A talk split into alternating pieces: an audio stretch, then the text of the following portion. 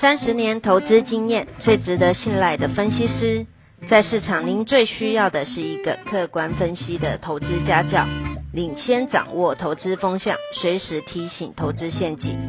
亲爱的粉丝朋友们，一定要记得要按订阅，并且开启小铃铛，才不会漏掉蔡总每一天对盘市精辟的解析哦。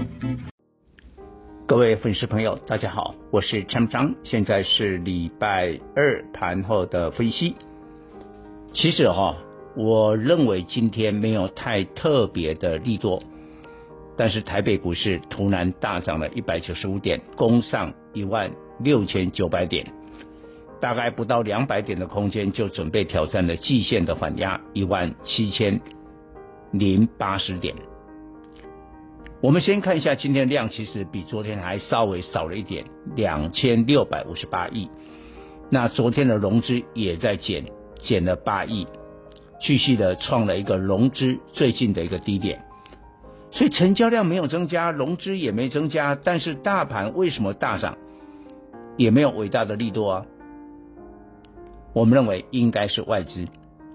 外资今天买超一百一十亿，我们知道量缩的格局之下，只要外资一点火买了百亿的话，台北股市就容易突然的大涨。但是重点是外资为什么今天买？你看他最近其实对台北股市是保守的哦，他是调节的哦。今年以来外资在台股市卖超五千七百亿，我认为主要的是苹果昨天举行的第二季秋季发表会。发表了 MacBook，发表了 AirPods，但是你仔细去看它的发表会，哎，这两个产品也没有很伟大，也没有很特殊啊。但是有人讲说，最大的亮点是里面两颗的晶片，晶片是谁代工的？台积电，当然是苹果自己设计的啦。但是由台积电呢，非常厉害的制程生产出来。所以这个背后就看得出来台湾科技业的实力。所以在这样的情况之下，今天电子股领军，那跟之前不太一样。今天电子股的话呢，比如说除了晶圆双雄，联发科也动了。所以呢，今天是比较正规的电子股。当然，投信呢认养的一些个股，像智原呐，啊、这个创维啊。这些股票也表现不错，不过话说回来，蔡总其实并不鼓励大家投机，但是呢，股市的表现不是蔡总一个人说了算。我们看到全球大通膨，从各方的机构的意见，大概这个大通膨呢还会持续相当的时间。那我要跟各位讲。当大通膨来临的时候，产业面会囤积炒作，什么意思？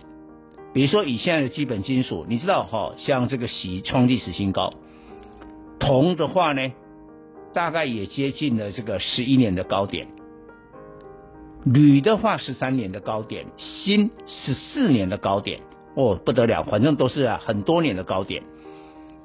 那因为现在全世界呢，缺天然气、缺煤炭，就缺电。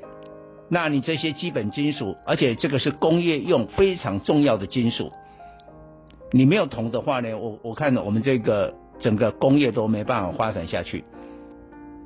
所以呢，它就减产了这些基本金属。好啊，有人讲减产啊，事实上有人看到了以后，产业当中，它就在生产的这一端把它囤积起来了。期货可居嘛，将来可以卖更高的价钱嘛。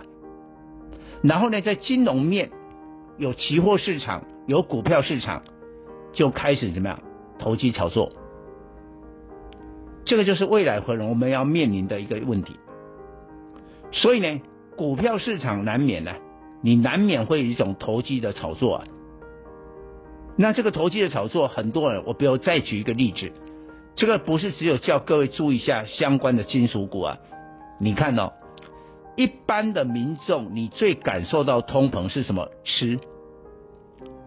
但是我们看到今天农粮化肥的股票，东碱呐、汇光是涨停板的，是涨停板的。最近这些农粮的股票一档一档在动嘞，那你仔细分析，哎，它的 EPS 也普普通通啊，也没有很伟大啊，它就是在反映未来的大通膨，开始投机炒作了。但是我还是希望大家做一些比较有 EPS 的哦，虽然我不鼓励投机，但是很显然未来我们会面临在产业的囤积，在金融面的炒作。所以我们要注意到这样的股票，但是呢，尽量不要去追高，哦，拉回的时候再来考虑。那你可以随时追踪啊，蔡总各啊，我们这种语音的频道跟你啊这个介绍的股票。以上报告。本公司与所推荐分析之个别有价证券无不当之财务利益关系。本节目资料仅供参考，投资人应独立判断、审慎评估并自负投资风险。